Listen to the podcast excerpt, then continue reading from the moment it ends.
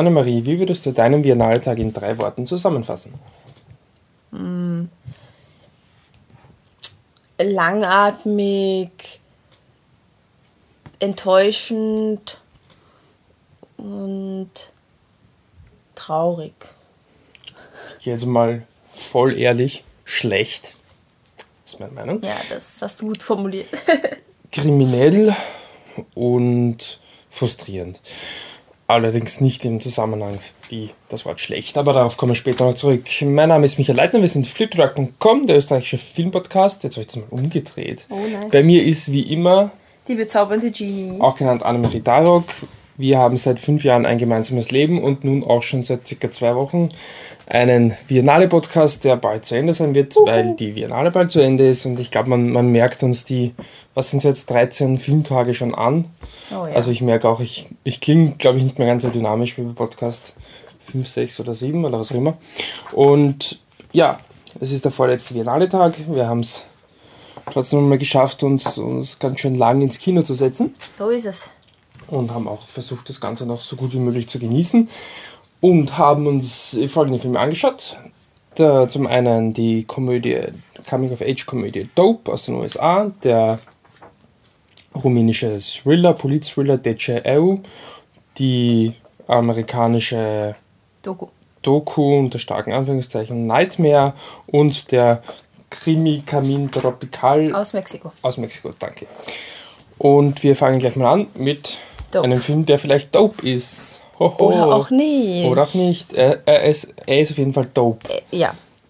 Dope aus den ob das USA. doppelter Me- Sinne ist, das werden wir gleich herausfinden. Schau Gut. mal. Von Rick Famuyiwa. Ähm, es ist ein, also steht im Heftel, es ist ein Coming-of-Age-Film, aber im Endeffekt ist es keiner. Ähm, es geht um ein, drei Freunde, die in Inglewood in L.A. leben. Das ist so, ähm, sagen wir das, das eher Ghetto-Viertel. Also nicht so das Beste.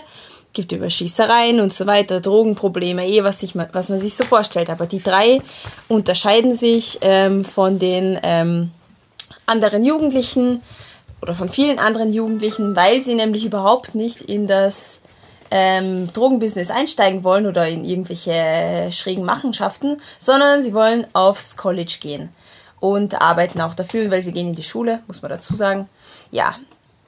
Und das ist die Story und sie verwickeln sich ähm, in eine Drogengeschichte trotz allem und die wird sehr komödiantisch und auch versuchsweise rasant ähm, dargestellt. Ja, also ich persönlich konnte dem Film nicht so viel abgewinnen, ähm, obwohl er eigentlich ja ziemlich aufgelegt, lustig und zugänglich und bunt und Klischees sind drinnen, über die man vielleicht ein bisschen lachen kann. Also es wäre irgendwie aufgelegt ganz gut gewesen, aber nein, er trifft überhaupt nicht meinen Nerv. Ähm, das Einzige, was so richtig meinen Nerv trifft, das ist die Musik, aber auch nicht immer. Ähm, warum finde ich ihn nicht so gut? Erst einmal ähm, musste ich immer wieder drüber nachdenken, über den versteckten Sexismus in dem Film, ähm, weil einfach es gibt die eine der drei Freunde ist äh, eine Lesbe und ich habe das Gefühl gehabt, der Film versteckt einfach alle anderen sexistischen Sachen hinter der Tatsache so, boah, schaut euch an, wir sind so up to date und so offen, wir haben einen lesbischen Charakter reingeschrieben, der aber sonst nicht wirklich dazu beiträgt zu dem Film. Also ist kein richtiger Charakter. Genauso wie der andere Freund des, des Hauptdarstellers Malcolm.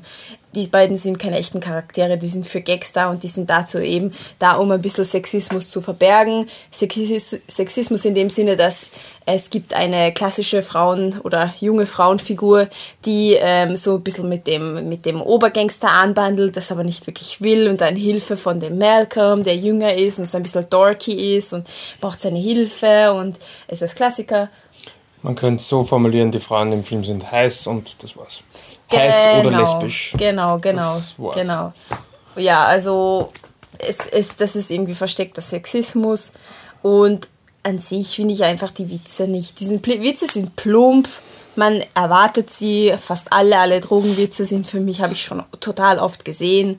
Fast alle Charaktere sind nur für die Gags da, die nicht so gut sind. Also ich habe mich überhaupt nicht amüsiert und, man, und manchmal gab es so Musikszenen, weil die drei sind auch eine Band. Und da habe ich mich ein bisschen fremdgeschämt, weil das. Nein, Wir das war waren uns einfach da ein nicht sicher, ob es ernst, oder lustig ist, gemeint ist, aber es dürfte wohl einigermaßen ernst gemeint sein. Also die beste Musik der Welt sozusagen.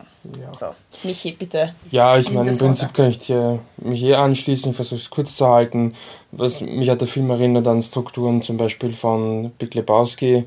Das heißt dann so eine Domino-Effekt-Struktur. Das heißt, es passiert eines, das ist nämlich, dass sie auf diese Drogenparty gehen und dann bekommen sie zufällig einen Rucksack mit Drogen und von da aus entwickelt sich dann Schritt für Schritt eine total crazy Story und oh, das ist ja so verrückt ich stehe nicht so drauf, wenn man drauf steht. Hm, das zweite, was ich sagen will, Humor ist eine schwierige Sache. Ich habe eine schwere Verbi- oder schwere Beziehung zu Humor. Ich finde sehr Filme, viele Filme nicht lustig, die sehr viele Leute lustig finden. Der gehört dazu, kann also auch an mir liegen. Und das dritte, das ist eigentlich mein einziger richtiger Objekt, unter Anführungszeichen objektiver Kritikpunkt, wenn der Film schon so lustig ist und, und, und halt einfach quasi eh nur ein Gag ist, und das ist er einfach 99% der Zeit und sehr offensichtlich, dann kann ich kein Verständnis dafür, dass er dann ernst sein will und dann ernste Probleme Genau. reinbringt und dann so voll edgy ist, weil die Drogendealer reden voll über Politics, bevor sie sich niederschießen. Boah, und im nächsten Moment lachen wir wieder drüber. Das, ist, damit kann ich nichts anfangen. Das ist für mich ein, ich bin zwar dieser Art von Film lustig und alles, ja, so vielleicht gesagt Big Lebowski, vielleicht 21 Jump Street, ja, aber ich will schon auch irgendwie cool sein und, und ernste Themen haben und so. Nein, schon, aber mach's halt gescheit und für mich ist es halbherzig, ich mag den Film nicht. Meine Meinung. Gut, dann kommen wir weiter. Ja, wenn ich mir denke, warum kann ich nicht lachen, dann könnte ich mich ja fragen, why me? DCL ist unser nächster Film und das heißt auf Englisch eben Why Me, beziehungsweise Warum ich auf Deutsch. Und ist ein rumänischer Film von Regisseur Tudor Giugiu. Jojo, Jojo, danke. sagen, ja. Wir haben, oder ich habe hiermit alle drei rumänischen Spielfilme auf dieser Biennale gesehen. Jackpot. Du hast immerhin zwei erwischt. Und den meiner Meinung nach schwächsten nicht. Aber es ist wurscht, denn der J.O. ist eben nicht der schwächste. Und da geht es um den Christian, einen äh, Staatsanwalt, Ende der 20, also äh, 29 Jahre 29, alt. ja. Und er wird damit beauftragt, einen womöglichen Bestechungsskandal rund um einen anderen Staatsanwalt aufzudecken. Und ja, es entspinnt sich dann so eine Art Polit-Thriller, weil das dann spitzt sich in die Richtung relativ bald zu, dass er eigentlich keine Beweise findet und sich dann sozusagen, naja, wenn das auf die Seite von, naja, er verteidigt dann eigentlich eher diesen anderen Staatsanwalt, beziehungsweise er glaubt eher, dass, dass das Problem oder der, der Betrug auf einer anderen, höheren Ebene stattfindet. Und ja, so wird das dann Ganze so ein bisschen so ein, ein Paranoia-Thriller. Ja, und schon gestern haben wir einen Film, wo ich, wo ich The Conversation getro gedroppt habe, von, von Francis Ford Coppola, Film mit Gene Hackman, den ich sehr schätze. Und ich habe es zu früh gedroppt, weil der Film trifft es noch viel mehr und es gibt sogar manche Szenen, die ihn nahezu zitieren. Und das ist wirklich, muss man mal dazu sagen, Grundidee des Films ist wohl jetzt nicht Coppola zu zitieren, aber na gut, ich führe jetzt mal das aus. Also Coppola zitieren oder Conversation zitieren im Sinn davon, dass er es nicht gut darstellt, wie dieser Charakter immer paranoider wird und es immer schwerer zu unterscheiden wird, was ist jetzt wirklich nur quasi seine Paranoia, wo, wo hört der Charakter auf und wo fangen die echten Probleme an. Aber das muss man schon erwähnen, das Grund oder die, die, die Motivation dieses Films dürfte politischer Natur sein. Das heißt, die Geschichte vom Christian, ich will jetzt nicht spoilern, wie es ausgeht, wo man es wahrscheinlich nachlesen könnte, oder sicher sogar, also ist Ja. eben gesagt historisch, es war eine, jedenfalls die Geschichte dieses Films spielt sich 2002 ab. Und dass diese Geschichte hat eben da, also das ist eine, eine wahre Geschichte, die eben hier verfilmt wird und die eben, ja, eben auf, auf Korruption in sehr hohen politischen Ebenen Rumäniens stattgefunden hat oder Ja. darauf basiert. Und wie, also klar, gut, wenn du das thematisierst, kritisierst du ja automatisch schon irgendwo. Aber was der Film da dazulegt, sind im Programmheft so ein Kafkaeskes Labyrinth ähm, aus, aus, aus also in der, der Bürokratie quasi äh, beschrieben. Das trifft eigentlich ganz gut. Also es gibt immer wieder so viele ganz lange Gänge oder auch ganz komische, nein, gar nicht, dass die Gebäude jetzt an sich so komisch gebaut sind, aber die Art und Weise, wie es gefilmt sind, lassen sie wirklich sehr verschachtelt wirken und du weißt nicht wirklich, wo muss man jetzt genau hin. Und so kommt das eigentlich, dass man immer ein Stück weit von jemandem geführt wird, von dem man nicht geführt werden möchte. Also das fand ich sehr gut dargestellt, wie das also fand ich einfach optisch diese Frustration mit diesem System eigentlich sehr gut dargestellt. Und ja, als, als Thriller, ähm, Thriller ist vielleicht eh ein hartes Wort, äh, ist vielleicht ein Drama, Thriller, so ja, Mischung. An der, an der Kante, an der Ecke zum, zum, zum Thriller, an der Kante zum Thriller nicht ganz. Mhm. Aber also ich finde es eigentlich auch ganz gut. Also der Christian ist wirklich ein, ein voll, voll äh, Charakter, das paar kleine Problemchen. Das eine, das ist halt wirklich nur meine Schuld. Ähm, es gibt, also der, der Christian hat eine Affäre in dem Film.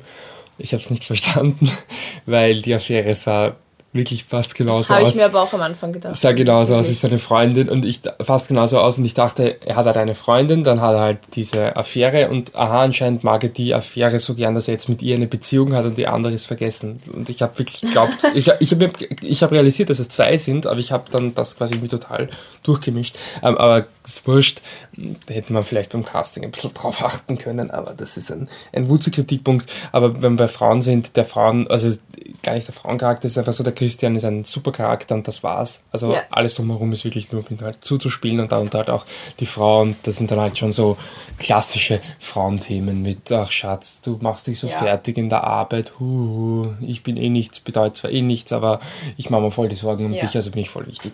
Das hat mich gestört, aber ansonsten, ich finde es gut dargestellt, die Frustration mit dem politischen System und ich finde es ein guter Thriller, ist ein sehr guter Film. Rumänische Filme auf der Biennale, da ist was. Anne, was hast du noch? Ja, ganz kurz, dass es mich eben auch an den gestrigen rumänischen Film erinnert hat, wo ein Mensch eben Kontrolle verliert, auch ein Mann, der Kontrolle verliert. Ja. Und das hat mich daran erinnert und eben, dass äh, im Darf ich ganz kurz noch? Ja? Ich, ich will dich nicht wirklich unterbrechen, wenn du sagen, der Film, den wir jetzt zitieren, ist Un Etage genau. Majos und Majos, genau. wird im letzten Podcast wurde der besprochen. Gut, bitte. Und ähm, was, was mir noch aufgefallen ist, ist eben, dass also dass ich mir, dass ich schon frustriert war von dem ganzen System und mir auch gedacht habe, oh mein Gott, wie soll er da jemals rauskommen aus dem ganzen Scheiß? Ähm, und eigentlich im Endeffekt beginnt man zu verstehen, warum jemand ähm, quasi mit dem System mitmacht. Weil es einfach so frustrierend ist, wenn du drin steckst und dagegen ankämpfen möchtest. Und sein Fehler war eigentlich, dass er halt wirklich gesetzestreu ist und sich wirklich am Protokoll erhalten will. Und das war wirklich ein Fehler in dem Fall. Ja. Und das ist echt schwierig irgendwie, dass das sein Fehler war. Mhm. Ja. Und der Schluss ist auch ähm, sehr trocken und danach gibt es, also trocken auf eine gute Art und Weise, danach gibt es ein bisschen viel Text danach. Ja, genau. Aber fand ich auch irgendwie wichtig, dann das auf ein internationales Publikum in einen Kontext zu setzen. Also so klassischer, das habt ihr gerade gesehen, das ja, ist wirklich genau. passiert, Text. Ja. Also die Geschichte vom, vom Christian entpuppt sich eigentlich so ein bisschen als Albtraum. Als Albtraum uh. entpuppt sich womöglich auch ein Film, der, der der eben so heißt, nämlich The Nightmare, eine US-amerikanische Nicht-Doku von Rodney Asher. Und das ist eine ja, Doku. Wenn's, wenn es wenn die Biennale so will, ist halt eine Doku, ist eine Doku über Schlafparalyse. Das ist ein Phänomen, wo Menschen im Schlaf quasi mit dem Geist aufwachen, wenn man so möchte, mit dem Körper ja. nicht oder so wie es im Film rüberkommt, denke ich, ist es eine Art von Traum, wo die Menschen glauben, dass sie ja. geistig wach sind und ihren Körper nicht bewegen können. Muss man sich so vorstellen, dass man quasi vollkommen gelähmt ist. Das heißt, genau. man sitzt, liegt da und kann nichts bewegen oder nur ganz, ganz, ganz schlecht und langsam. Also es ist so, dass der Geist, verharrt. sorry, dass der Geist ähm, träumt und Traum und Wirklichkeit miteinander vermischt. Das ist eine Art luzider Traum, wo du aber nicht eingreifen kannst, weil du ja körperlich gelähmt bist. Und wenn die Personen dann aufwachen sozusagen, dann haben sie das Gefühl, als hätten sie gar nicht geschlafen, aber es, es war eine Art Schlaf mhm. und eine Art Traum, aber es ist trotzdem mit so geistiger Klarheit verbunden. Ja, das ist nur eine Information, die man entweder irgendwie aus den Zwischentönen rauszieht ja. oder nachlesen muss, denn der Film konzentriert sich nicht so sehr auf Fakten, sondern er beschäftigt sich mit acht Protagonisten. Nicht so sehr ist gut, sorry. Ja, naja, so jetzt immer nicht mit acht Protagonisten und deren Erfahrungen, das heißt, effektiv haben wir, naja, wie lange dauert der 95 Minuten, würde man sagen, 60, 70 Minuten lang Menschen, die von ihren Albträumen erzählen und das Ganze dann, und jetzt fahre ich auch gleich mal mit der Bewertung an, mit sehr billigen, schlechten, äh, nachgespielten Szenen, sehen wir das dann, dass es wirklich billig ist, die ganze Art der Interviewführung und die Regie, das führt halt alles so einen Gruselfaktor ein, der überhaupt nicht funktioniert. Das ist teilweise wirklich bis ins Lächerliche gezogen. Ja. Die, die, die Protagonisten werden auch teilweise in so einem total gruseligen Setting interviewt und die Musik übertreibt voll und wow. Und was wir jetzt noch gar nicht erwähnt haben, diese ja. Äh, also Schlafparalyse nicht, sich nicht bewegen können, ist natürlich schlimm, ja, im, im, auch wenn es nur im Traum ist. Aber was dazu kommt, ist, dass diese, dass viele dieser Menschen eben dann so Geister sehen oder irgendwelche übernatürlichen. Das sind halt die Träume, die sie haben. Genau. genau, ja, übernatürliche Figuren und die kommen dann eben immer näher und näher und sie können nicht davonlaufen. Das ist dann halt wirklich eine sicherlich sehr schlimmes und, äh, schlimme und unangenehme Erfahrung, die diese Menschen oft jeden Tag haben. Das heißt, dass der Film war mir sowas von egal, ungefähr eine Stunde lang, wenn ich gedacht habe, ja, du hast das Papier, das funktioniert überhaupt nicht, es ist nicht gruselig, es ist grenzt an lächerlich, aber ist mir egal. Es gab auch eine Szene, die wirklich dann so schlecht nachgespielt wurde, dass wir lachen mussten ja. und so richtig laut lachen mussten, ja. nicht weil wir jetzt so anti sind, was wirklich lustig war. Aber der Film hat es geschafft, mich dann doch noch wegzureißen von meiner mir ist der Film egal Attitüde, weil ich ihn am Schluss ziemlich furchtbar fand. Ja, weil es ist dann so eben, ich habe es gesagt, 70 Minuten lang ist es eben diese und dann plötzlich kommen wir drauf, es, es deutet sich vorher schon so an, die, dass die Protagonisten nicht so, sagen wir mal, an die klassische Medizin glauben. Das ist okay, ja, mein Gott. Aber es ist dann schon so, geht dann immer weiter, bis wir dann irgendwann einmal haben, na, ich also, ich glaube nicht, dass das, dass das nur ein medizinisches ja. Problem ist. Ich weiß, dass da was Übernatürliches ist. Und der Regisseur hinterfragt das nicht und das nicht irgendwie, naja, nein, der geht Vollgas mit und im Endeffekt, da gibt es auch eine super Geschichte, wo eine Frau meint, äh, sie war vorher, war sie nicht besonders christlich. Sie war überhaupt nicht, sie hatte gar keinen Glauben. Ja, also war sie, war sie, war sie ohne Bekenntnis? Ja, sie war oder? ohne okay. Bekenntnis. Ja, das also war jetzt mir gewusst und da war es ein Traum und plötzlich hat sie geflüstert, Jesus, Jesus, Jesus, Jesus, Jesus und dann ist der weggegangen, dieser böse Geist und seither ist sie Christin und sie weiß, das hat dieses. Und so hat sie einen Mann kennengelernt, das, das hat ihr Leben besser gemacht. Ja, und das ist einfach alles halt dann dieses Übernatürliche. Amen. Und, und ich meine, das Übernatürliche von mir aus, aber was ich halt wirklich scheiße und dumm finde, ist halt einfach, wie dann die bösen Ärzte, die gesagt haben, das ist nur, weil ich Stress habe. Ja, das stimmt halt leider, tut mir leid. Oder ja, niemand, sind sie zum Arzt gegangen? Nein, da kann mir niemand helfen. Naja, halt einmal hin, na, dann schauen ja. wir weiter. Also es ist halt einfach, ich weiß eh, dass viele Menschen diese, diese Einstellung haben, dieses, hm, ja, Ärzte, mm, vielleicht zum Teil gar nicht so unberechtigt klar hat auch die, die klassische Schulmedizin wahrscheinlich seine, seine Lücken, aber der, sich, der halt wirklich so krass gegen Fakten stemmt, dass es, der Film geht auch wirklich so weit, dass er nichts erklärt. Ja, nichts. erklärt nie wirklich, was die Schlafparalyse ist. Immer nur mit diesen Protagonisten, die halt alles Betroffene sind und ihre Halbweisheiten, die sie gegoogelt ja. haben. Also er erklärt einfach nichts und schafft es halt so auf diesem Mystery, oh, es könnten wirklich Geister sein, Level zu bleiben. Das hat wirklich am Ende nur noch lächerlich und ärgerlich ja. und schlecht, ja. schlecht, schlecht. Also ich bin wirklich am Ende da und gedacht, wow, der, der, der konkurriert jetzt wirklich mit NASA ja, Legacy. Genau. Er erreicht ihn vielleicht nicht ganz, weil das Thema nicht so prekär ist, aber er kommt, er ist ganz nah dran. Aber hast du noch was? Ja, ja, auf jeden ich, Fall. Ja. Ähm, das, dass einfach die, dass wieder das passiert ist, dass man auf Menschen ähm, herumtrampelt oder nicht direkt herumtrampelt, ja, aber, aber, Menschen in ja. etwas bestärkt, die vielleicht ein, einfach ein Problem haben, eine Krankheit haben, diese, diese Störung haben oder wie in Nazi Legacy, die ebenfalls auch wahrscheinlich eine psychische Krankheit haben. Und es ist einfach für mich unmöglich, wenn, wenn ein Film äh, wie im Mittelalter dann ähm, sagt, naja, die Menschen anscheinend bekräftigt darin, dass ja, es könnten ja Geister sein und der Jesus könnte ja wirklich geholfen haben. Ne? Das ist einfach unglaublich. Ich meine, wir, wir sind nicht im Mittelalter und Psychologie, Psychiater und Psychologen und alle anderen Therapeuten, das ist kein Tabu mehr. Das ist wirklich kein Tabu mehr. Und ähm, die Idee im Film kommt aber wieder heraus, dass es ein Tabu ist anscheinend auch für die Protagonisten, was echt schier ist, weil viele immer so sagen, ja, warst du beim Arzt? Na, ich bin doch nicht verrückt und das, das kann doch nicht mein Kopf sein. Also, dass das mein Kopf ist, das ist quasi das Absurdeste, was du ihnen erzählen kannst, dass das ihr Kopf macht. Na, wie kann mein Kopf sich sowas ausdenken? Na, er wird da nicht extra machen, ne? Da werden schon irgendwelche Hormone und irgendwas wird da schon schief rennen und kannst eh nichts dafür, ne? Aber, oder vielleicht verstärkst du es mit deinem Lebensstil unbewusst. Aber es ist ja nicht schlimm. Es, man kann ja trotzdem zum Arzt gehen. Wenn du halt nirgendwo nachfragst, wirst du nicht drauf kommen. Und anstatt dass der Film so auf Galileo oder irgendeine bisschen bessere Doku oder so Fernsehdokus macht und Weil, denen hilft ja. und mit denen zum Arzt geht und sie in ein Schlaflabor legt, Nein, nein, nein, das passiert alles nicht. Nicht Hilfe für die armen Leute, die diese Scheiße jeden Abend erleben, na, sondern na, lasst es einfach in ihrem spirituellen Ding drinnen und ja, dann sollen sie damit leben halt. Ne? Es ist echt. Pff, ja. Das einzige Interessante, was ich aus dem Film mitgenommen habe, und das wollte er nicht, da bin ich mir ganz sicher, dass er nicht wollte, ja. ist, dass das Verhältnis zwischen Arzt und Patient sozusagen oft echt ziemlich kaputt ist. Ja. Dass da irgendwie ein Kommunikationsproblem besteht. Aber das ist nicht, im, nicht mal im allerweitesten Sinne die Aussage ja. des Films. Genau. Also ich, ich hasse ihn auch ziemlich. Also ich, er ist halt einfach echt.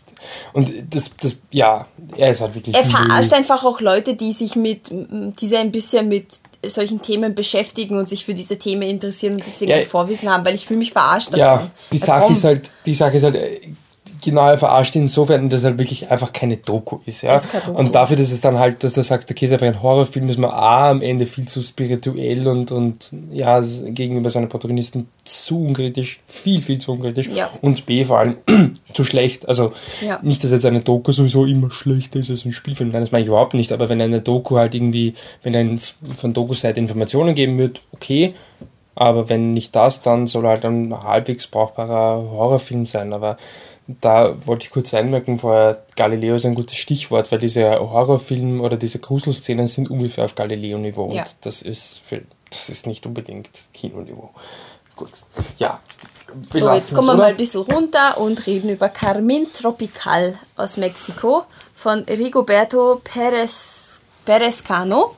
Ähm, in dem Film geht es um, ähm, es ist eine Art Krimi, in der ähm, Mabel, äh, ein, eine transgender-Frau, nach, ähm, in ihre Stadt in Mexiko zurückkehrt, in ihre Heimatstadt, die sie vor Jahren verlassen hat, weil ihre beste Freundin ermordet wurde. Und ähm, in dem Film geht es gar nicht so sehr darum, dass sie transgender ist und dass ihre Freundin transgender ist, weil in weil eben in dieser Bevölkerung, also dort anscheinend in dem Teil von Mexiko äh, sogar ein drittes legitimes Geschlecht existiert, das Musche heißt und das, das einfach, ja, die sind, das sind halt einfach Muscheleute fertig. Also da, da gibt es irgendwie auch keine gesellschaftliche äh, Abgrenzung oder so. Es, mhm. Ja, das, das finde ich eigentlich, also darum geht es eigentlich gar nicht, sondern es geht ähm, meiner Meinung nach mehr dann darum, dass ähm, sie eben in dieses Dorf, in diesen Ort zurückkommt. Sie hat sich von niemandem verabschiedet, als sie gegangen ist und dann stürzen all diese Erinnerungen auf sie ein und sie erinnert sich ähm, auch an die Liebe, an die freundschaftliche Liebe zu dieser Freundin und es ist einfach ein, ich glaube, es ist ein Film über, über Heimat und sich erinnern und wie man sein Leben gestaltet, ähm, wie man auch versucht, sein Leben zu gestalten, wie das halt in schiefe Bahnen ge geraten kann oder ein bisschen auch traurig werden kann und wie einen dann die Heimat wieder vielleicht aufbaut oder man sich wünscht, dass man wieder zurückkehren kann. Und ja, das, ich glaube, das sind so die Motive des Films. Mhm, ich glaube, dass das Musche auch so ein bisschen darauf anspielt, dass sie halt in, das ist ja natürlich alles in ihrer früheren Heimat passiert, genau. diese Veränderung, dass sie halt einfach quasi sich bis zu einem gewissen Punkt halt äh, verändert und entwickelt hat und ja. dass sie dann halt sich trotzdem da ja, dass sie da also quasi wirklich auch zu einem Ort der Veränderung zurückkehrt. Und für mich hat der Film, was mir am besten gefallen hat, einfach eine irrsinnig schöne, melancholische Note. Also ich habe wirklich, ja. ja, auf eine unter Anführungszeichen schöne Art und Weise traurig. Ich meine, der ganze Anlass, sie kommt zurück, deswegen ist traurig. Ja. Aber die zwischenmenschlichen Begegnungen, die sie hat, die sind eigentlich fast ausschließlich schön und wirklich ja berührend, auch weil eben die äh, Hauptfigur, soll ich, äh, Mabel, Mabel. Eben, finde ich ein, ein sehr schöner, feiner Charakter ist, den Ja. man wirklich gut nachvollziehen kann und der, dem man gern zuschaut. Ähm, was ich nur als, was muss jetzt erwähnen, ist, dass diese Crime Story dann schon noch ja eine, Rolle spielt. Also sie wird irgendwie so ein bisschen zur Ermittlerin und ähm, ja, begleitet dann auch einen, einen Polizisten, zwischen, mit dem sich dann eventuell auch eine Liebesgeschichte anbahnt. Das ist kein Polizist. Sorry, das ist der Taxifahrer. Das war kein Polizist. Nein, das war okay, ja, sorry, es Taxifahrer. war nicht vom Fokus her vielleicht nicht ganz so. Mein, Macht mein. Höhepunkt an diesem Tag. Mm, Aber was soll, sorry, das war ein Fehler. Aber Fakt ist, dass er dann ein bisschen reinrecherchiert und ja, was mich da irgendwie gestört hat, war der Twist. Also es gibt dann einen, einen Twist, ist völlig wurscht jetzt, aber die, gleich der Twist an sich ist mir egal, ich finde, er war berechenbar. Nein, das Problem war, dass der, der die Mörderin, der dann, der die dann gezeigt wird oder dann offenbart wird, einfach, dass dieser Person einfach kein Motiv gegeben Ja. wird und dass das halt dann einfach Das so stimmt. wirklich nur als als ja, Plot-Device oder als, als Symbolkraft steht, das fand ich ein bisschen dünn. Ja. Vor allem, weil der Film vorher schon so ein bisschen mit diesen Krimi-Motiven spielt und sie kommt ja irgendwie näher dieser Geschichte und klärt schon ein bisschen was auf im weitesten Sinne und was es dann im Endeffekt ist, hat nichts damit zu tun und ist dann halt wirklich nur so ein Twist und ja, das, ja. Ja. das fand Genau. ich nicht so gut. Aber abgesehen davon und davon, dass man das meiner Meinung nach ziemlich erraten kann, die letzten 20, 25 Minuten, bis dahin hat mir der Film eigentlich sehr gut gefallen. Ich finde, man kann diesen Film als sehr schönen Film. Ja, auf jeden irgendwie- Fall. Also ein schöner Film. Er, er, er ist nicht was unglaublich Besonderes oder so, aber er ist in sich einfach irrsinnig geschlossen, fein und schön und man, man empfindet die Gefühle, die im Film vorkommen. Also man ist Ja. emotional dabei und das ist, das ist super, ja. Darf ich also, dann noch ganz kurz, äh, müssen wir Nein, sagen, ich nur ganz fertig. abschließend, ähm, ganz kurzes Shoutout sozusagen, ich weiß nicht, wer es gemacht hat oder wer dafür verantwortlich war, aber was mir irrsinnig gut gefallen hat, war der Anfang des Films wirklich die erste, unter Anführungszeichen, Szene, und zwar ist das in Fotos die Geschichte von der Ermordeten und da siehst du halt das erste, zuerst das Junge, Junge, Junge, Junge, dann vielleicht ein bisschen weiblicher, und zack, dann ist es eine Frau. Und du glaubst halt irgendwie, es ist halt wieder diese Geschichte mit, oh, so hat sie sich verändert. Ja. Und du weißt ja nicht, vielleicht ist auch die, gar nicht die Ermordete, sondern die Hauptfigur, die da gezeigt Genau. wird. Und dann mit einem Bild, zack, siehst du quasi die Person wohl schon als Leiche mit ähm, Klebeband, um, also einfach nur das Gesicht mit Klebeband um den Mund Ja. herum. Und es war wirklich schier. gut gemacht, weil es dich wirklich gleich reinzieht und weil es auch Ja. irgendwie eben dieses gleich irgendwie dieses Motiv von Musche halt total ähm, ja irgendwie als, als, als banal hinstellt, weil Ja, zuerst genau. so, ja es geht halt darum, ja okay, es verändert sich, wird immer mehr Mädchen, Frau. Achso, nein, darum geht's nicht. Das, okay, das fand ich richtig Ja. gut. Gut, ähm, dann noch, wir haben eh, glaube ich, ja, wieder mal viel mehr als unsere anvisierten 20 Minuten. Wir werden immer, immer müder, aber Ja. anscheinend ver verschlechtert das nicht unsere Fähigkeit zu reden, unsere, Fäh- unsere Fähigkeit zusammenzufassen. Gut, zusammenfassen werde ich jetzt aber unsere Kontaktdaten. Annemarie, wenn wir dir sagen möchten, ja, was weiß ich, dass wir auch in Österreich ein Musche einführen sollten, weil ich glaube, da hat man Fürsch einen Fürsprecher bei dir. Ja. Wie machen wir das? unter, äh, auf Twitter unter Viennese Cat, Wiener Katze auf Englisch. Und Michi, wenn man dir ähm, sagen möchte, dass Nightmare einen Pulitzerpreis verdient hat, weil es journalistisch so supi ist, Dann macht das auf Ed Hipstersaria. jetzt grinst, jetzt grinst voller Hass. Nein, aber, aber die Sache ist die, was war gestern der Witz, hast du mich sigiert mit My Nazi Legacy. Ja, genau. Der Unterschied ist, dass My Nazi Legacy wahrscheinlich Leute mögen werden und Nightmare vielleicht auch, aber nicht wegen Pulitzerpreis. Da kann ich schmunzeln und antworten darauf. Die anderen Personen, die beim Fifth Drug Podcast dabei sind, sind zum einen, wen habe ich gestern zuerst genannt? Ich glaube den Wolfgang, den ich jetzt den Patrick zuerst, der ist at Existent Coffee, der Wolfgang at Dancing Robert, unser offizieller Twitter-Account ist at Flip the Truck mit Unterstrichen, also Flip unterstrich der Unterstrich Truck und des Weiteren facebook.com slash flipthetruck, flipthetruck.com ist unsere Homepage mit ganz viel biennale Berichterstattung, die jetzt eben langsam zu Ende geht. Und contact at flipthetruck.com ist sozusagen unsere offizielle E-Mail-Adresse, falls ihr so mit uns in Kontakt treten wollt. Telefonnummer gebe ich nicht durch. Das war soweit an ein Wort des Abschlusses zu diesem 13. glaube ich und vorletzten Biennale-Tag. Mm, mm, er war nicht so gut, der Tag heute, aber es hat mich irgendwie gar nicht so gestört, weil ähm, ich schon ein bisschen so melancholisch bin, dass es vorbeigeht. Da hat dann der, der Carmen Tropical ja gut gepasst. Ja, auf jeden Fall. Gut, das war Tschüss. schön. Tschüss.